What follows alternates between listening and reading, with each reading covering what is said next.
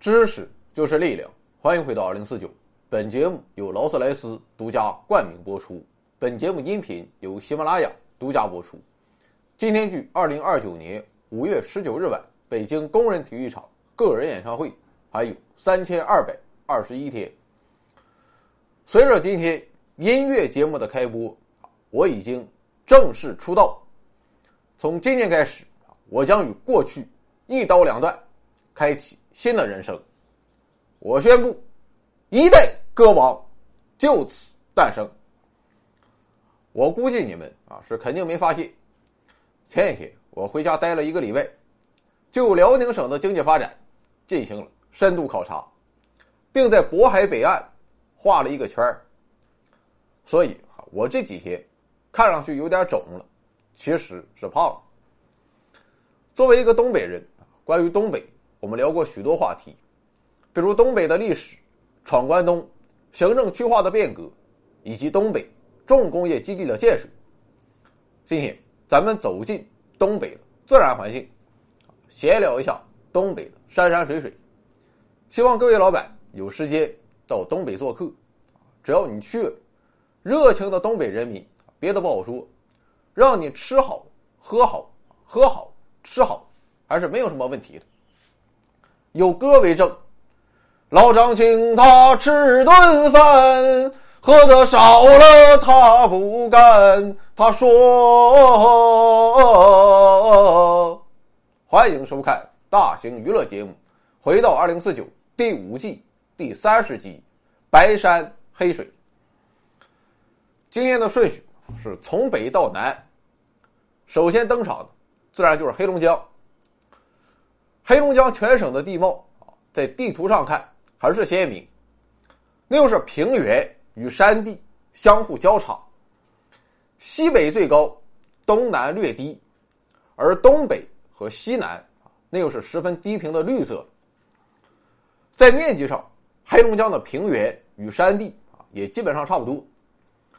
具体来看，黑龙江主要有三大。山地地区，分别是东部山地、小兴安岭和大兴安岭。最高峰为南部张广才岭的老秃顶子山，海拔一千六百九十米。所以你别看五岳咋咋呼呼，老秃顶子山啊，虽然名字不咋地，单论高度也丝毫不比五岳低。至于为什么它叫老秃顶子，咱东北人就是这么直白。其实你去看看就会发现，这山长得一点也不像潘博士。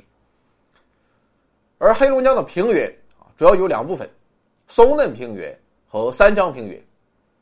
由于都是河流冲击形成的，所以土壤十分肥沃，是黑龙江省乃至全国的重要产粮区。刚才说了最高峰，那么黑龙江它最低的地方在哪呢？就在黑龙江与乌苏里江。汇合处，也就是我们看地图，黑龙江最东部的那个小尖尖，名为抚远三角洲，海拔也就三十多米。好了，大体的情况了解之后，下面咱就具体看一下一些具有代表性的山山水水。首先，最出名的自然就是大兴安岭，特别是一九八七年的一场大火，更是让全国人都知道了大兴安岭。可以说，在整个东北地区，大兴安岭也是最出名的山脉。它北起黑龙江畔，南至西拉木伦河上游，是黑龙江南源额尔古纳河与嫩江的发源地。整个大兴安岭全长约一千四百公里，最宽处三百公里，最窄处十五公里。大部分地区在海拔一千到一千四百米之间，最高峰。名为黄岗岭啊，海拔两千零三十五米。不过，这个黄岗岭虽然是大兴安岭的最高峰，但是却并不属于黑龙江境内，而是属于内蒙古赤峰市。由于大兴安岭地区降水量大，同时蒸发很弱，所以此处的湿度很大，由此大兴安岭便成为了我国最重要的林业基地之一，有“绿色宝库”之称。除了林业资源之外，动物资源也很丰富。代表性的物种有驼鹿和狼獾，当然我都没见过。有大兴安岭，就有小兴安岭，小兴安岭也很出名。之所以叫小兴安岭，就是因为它要比大兴安岭小一号。它的长度约为五百公里，大部分地区的海拔处于五百到一千米之间，最高峰是海拔一千四百二十九米的平顶山，和河南的平顶山市一个名字。当然了，也和大兴安岭一样，小兴安岭也有着丰富的林业资源与动物资源，啊，反正就是不要闲着没事啊去小兴安岭闲逛，否则野猪、黑熊、蝮蛇等可能让你。有去无回。另外，在小兴安岭西南侧啊，还有个地方挺有意思，这就是五大连池。在十八世纪初，由于火山熔岩堵塞了白河河道，由此形成了五个相连的火山堰塞湖，所以被称为五大连池。而在五大连池周围，分布着十四座处于休眠状态的火山，以及大面积的熔岩台地。形成了一处天然的火山公园。有火山，有湖水，自然就有温泉，所以五大连池也是我国著名的温泉疗养地。有很多老板啊，都希望冬天去五大连池泡泡温泉，他倒不是有什么病要治，而是希望在温泉里看看美女。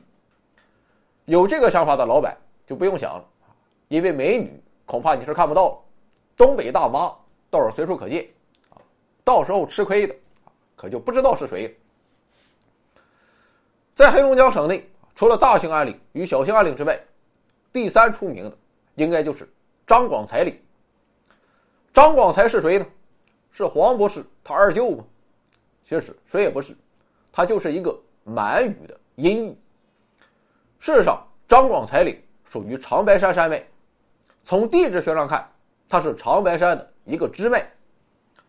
而张广才岭与长白山山脉相接的地方，啊，我相信您肯定听过，这地方名叫完达山。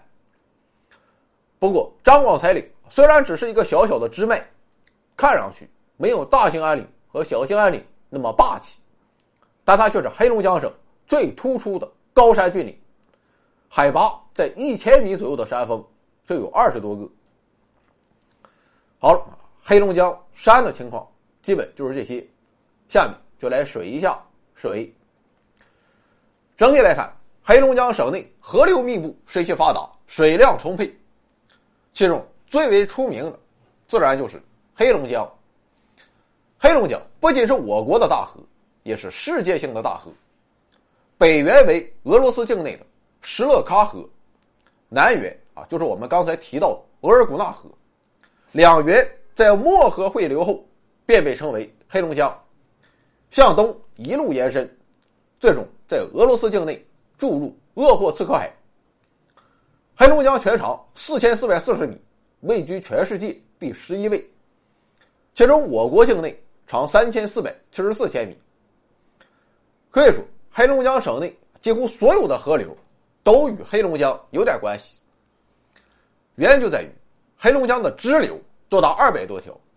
像是乌苏里江、松花江，都是黑龙江的支流，而嫩江、牡丹江等，则是松花江的支流，啊，有点条条大河通黑龙江的意思了。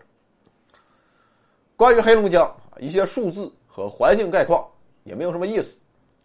如果将来你能去黑龙江转转，倒是推荐你尝一尝当地特色大马哈鱼。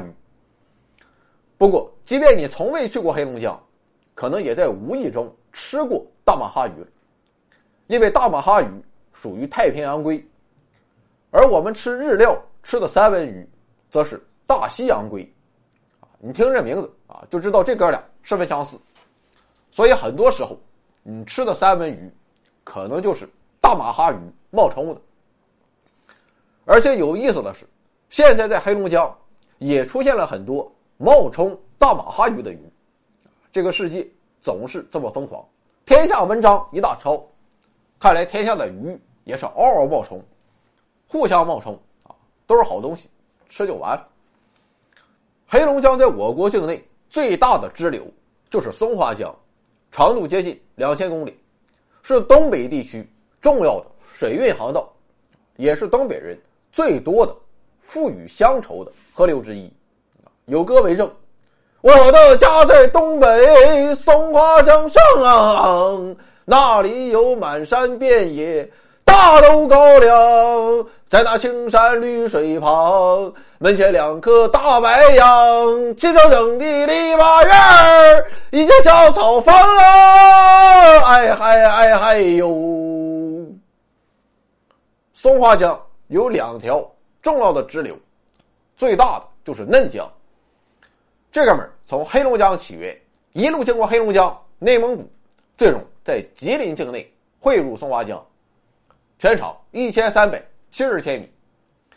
另一条重要的支流便是牡丹江，全长七百二十六千米。与前面的张广才岭一样，牡丹江与牡丹啊，它也没有什么关系。牡丹其实是满语“牡丹”的音译，意思就是曲溜拐弯。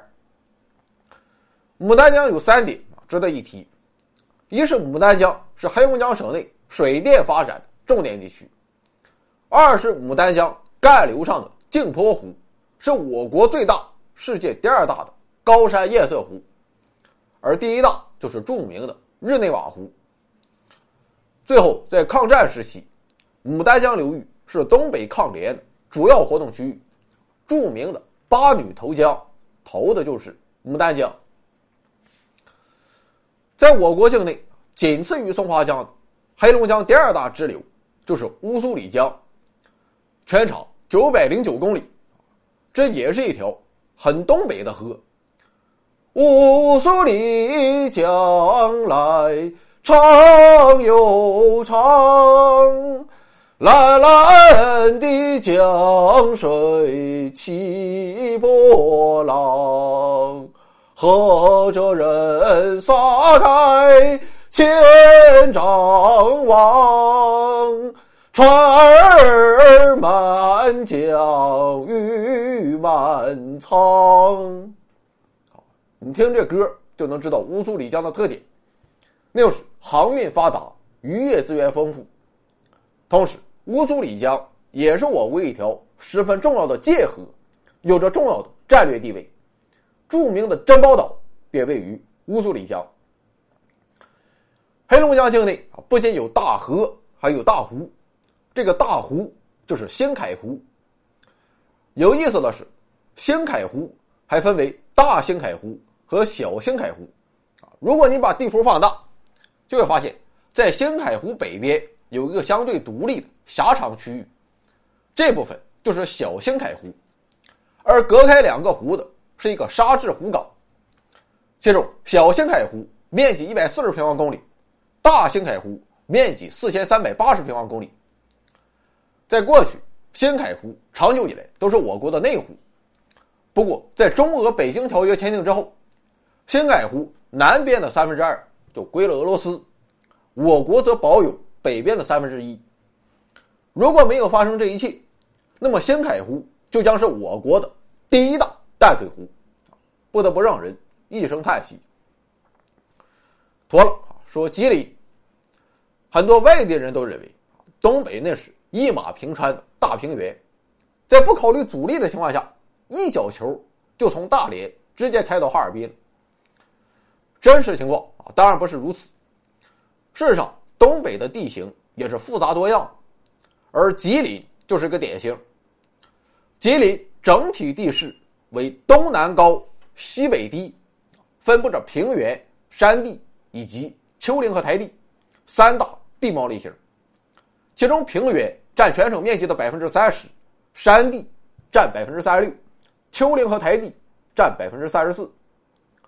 主要平原有松嫩平原与松辽平原，主要山脉就是长白山。长白山的最高峰为将军峰，不过将军峰。并不位于我国境内，而是属于朝鲜。在我国境内，长白山的最高处是白云峰，海拔两千六百九十一米。同时，白云峰也是东北三省第一高峰。虽然有着第一高峰的加持，但长白山整体它并不算高，超过一千米的地方屈指可数。不过，即便如此，长白山也是欧亚大陆东缘的最高山脉。除了高这个特点之外，长白山更是一处天然的冰与火之歌。长白山地区的火山活动可以一直追溯到距今六千五百万年前的第三纪。而有历史记录以来，长白山一共发生过三次火山喷发，发生时间分别是一五九七年、一六六八年和一七零二年。也正是靠着这些火山喷发，长白山形成了多处火山地貌，最著名的便是长白山天池。现在三百多年已经过去了，下一次喷发会在何时？我哪知道？不过也不用担心，吉林省地震局正在时刻对其暗中观察。反正就是长白山它不平凡。既然如此，出生在长白山的人，自然就有着。高贵的血统，它有多高贵呢？那是不知道啊。因为长白山在朝鲜的名字正是白头山，所以长白山一定有帝王之相。我就不信哪个风水先生敢说没有。吉林省境内啊除了这个长白山与两大平原之外，其他地区就是一系列丘陵，这些丘陵被统称为。吉林丘陵，像是张广才岭就属于吉林丘陵的一部分。俗话说“东北有三宝：人参、貂皮、乌拉草”，还有说是人参、貂皮和鹿茸。这其中的人参与鹿茸主产地就是吉林丘陵。吉林这个省啊很有意思，表面看起来它的存在感不强，事实上存在感也确实并不怎么强。你可能认识很多东北人，但我想应该以辽宁人和黑龙江人居多。我就一个吉林人也不认识。吉林省的面积与人口都是全国的五十分之一。在十多年前，吉林省的 GDP 也是全国的五十分之一。但是如今，随着东北整体经济的下行，吉林省它也达不到五十分之一了，现在差不多是八十分之一。不过我一直觉得。吉林省都是一个被低估的省份，它的秀丽风景、它的丰富物产、它的吉林大学，还有长春一汽，哪一个在全国不是响当当的存在？所以说，吉林省存在感低啊，这是一个伪命题。不过要说河流，吉林省的存在感还真就不强。事实上，吉林省也有二百多条大小河流，分属松花江、辽河、图们江、鸭绿江。和绥芬河五大水系，但是说起松花江和绥芬河，我们往往都会把它归入黑龙江，而辽河和鸭绿江则更多的属于辽宁。最后留给吉林的啊，也就剩下图们江。图们江也是满语的音译，在满语中被称为图门色琴，意思就是万河之源。图们江是我国与朝鲜以及朝鲜。与俄罗斯的界江，所以被誉为“三国界江”。其中，中朝界河段长四百九十千米，而在入海口处的十五公里江段，则是俄罗斯与朝鲜的界河，最终注入日本海。相比于江河，吉林省有个湖要更加出名，这就是查干湖。查干湖也是吉林省内最大的天然湖泊。面积超过三百平方公里。历史记载表明，自从辽代开始，历代帝王都会到查干湖寻衅和渔猎，捞上来直接就给炖了。而在今天，以查干湖东部为标志的渔猎文化，也成为了吉林富有特色的文化遗产与旅游名片。二零零五年，查干湖东部曾创造了单网产量三十万斤吉尼斯世界纪录。不过，查干湖却并不是吉林省最大的湖。吉林省最大的湖是一个人工湖，名为松花湖，是丰满水电站的大坝拦截松花江而形成的。这个丰满水电站便是东北地区的第一座水电站，也是我国第一座大型水电站，由日本侵略者在一九三七年主持修建。在历史上，丰满水电站曾提供了东北地区。近一半的电力。二零一八年十二月十二日上午十点五十八分，吉林丰满水电站被成功爆破，结束了自己八十多年的传奇岁月。好了，最后一个就是辽宁。辽宁的整体地貌它也不是平原，而是丘陵，其面积占到了全省三分之二，主要分布在辽宁省的东部、西部与南部，而中部与北部就是比较典型的平原地区了，也就是东北平原的最南端。整体上看，根据地貌，辽宁可以分成三大块：一是辽东山地丘陵区，位于长大铁路以东，地势。从东北向西南逐渐降低，构成了辽河与鸭绿江的分水岭。东北部较高的地区为东北部山地，拥有着辽宁最高峰花脖子山，海拔一千三百三十六米。而西南部较低的地区就是辽东半岛丘陵区，北宽南窄，北高南低，东南沿海为沉降型海岸，多岩岛与天然良港。二是辽西山地丘陵区，地势从西北向东南呈阶梯式逐渐降低，到渤海沿岸形成了狭长的滨海平原，这就是所谓的辽西走廊。三是辽河平原，位于辽东、辽西山地丘陵区之间，主要由辽河及其支流冲接而成，属于松辽平原的南部。由于大部分地区都是丘陵。所以辽宁省内它也没有什么山脉，唯一还算能拿得出手的，也就是千山山脉，其实是属于长白山的余脉。千山山脉被誉为东北明珠，啊，但说实话我也没看出来它明珠在哪。虽然现在被开发成了重点的旅游地，但是去千山上玩的，确实也还是当地的大爷大妈。山没什么可说了。只能说一下水了。上周五节目时间太短了，说这个周五给找回来。看目前这个形势，那也是够呛。承诺必然是无法兑现。有想取关的老板啊，您请趁早。为什么这么短呢？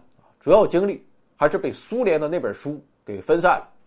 目前还差九万字就截稿了，已经写完一万多字。地摊非法出版物预计十月份就可以面世。辽宁省内的大小河流共有三百多条，不过大河不多，最长就是辽河，也只有一千三百多公里。你别看辽河长度不长，也别看它的名字为辽河，其实这哥们跨越了四个省份，从河北起源，流经内蒙古和吉林，最终在辽宁境内注入渤海湾。仅次于辽河第二长的，就是最为著名的中朝界河鸭绿江。至于鸭绿江这个名字啊，有人说是因为江水颜色深绿，就好像鸭子头，于是就得名鸭绿江。也有说鸭绿江其实应该叫做鸭绿江啊，怎么就变成鹿了？我也不知道。说起鸭绿江，人们都会想起那首雄壮《中国人民志愿军军歌》，我就不唱了。其实还有另一首歌，也与鸭绿江有关。在那桃花盛开的地方，有我可爱的家乡。桃树倒映在明净的水面。桃林环抱着秀丽的村庄，啊，故乡，生我养我的地方。无论我在哪里放哨站岗，总是把你深情的向往。除了鸭绿江与辽河之外，辽宁还有一条浑河。浑河这个名字源自努尔哈赤。相传当年努尔哈赤和明军打仗，啊，明军一看河水都被马粪给搞浑浊了，由此推断后金的军队不在少数，于是便匆忙撤退。努尔哈赤听到这个消息后说道：“我们把河水搅浑，看来也能吓跑明军。浑河这个名字就这样诞生了。在过去浑河其实并不出名，不过近些年浑河的知名度在不断提高。有道是：山不在高，有仙则名；水不在深，有江有龙则灵。而浑河中的这条龙，想必你也熟悉，它就是思考盒子。晚安，明天见。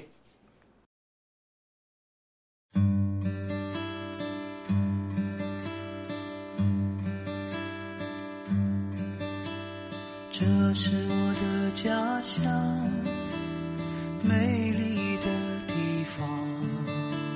松花江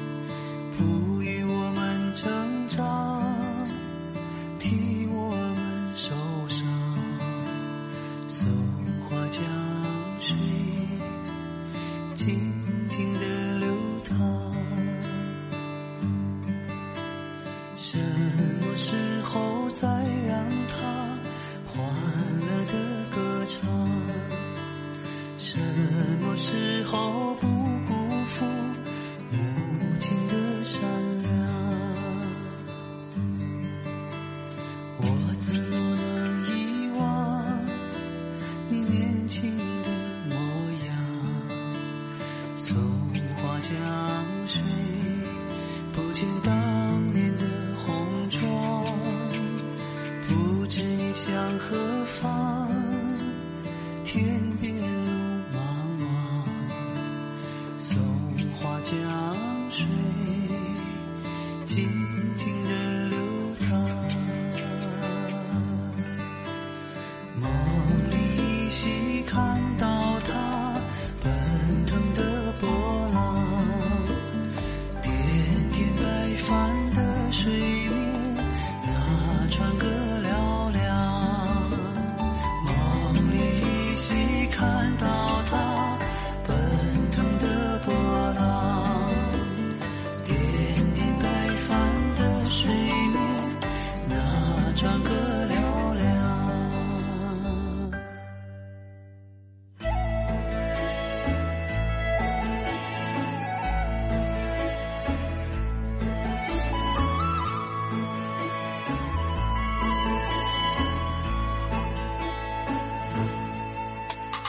这是我的家乡，美丽的地方。松花江水，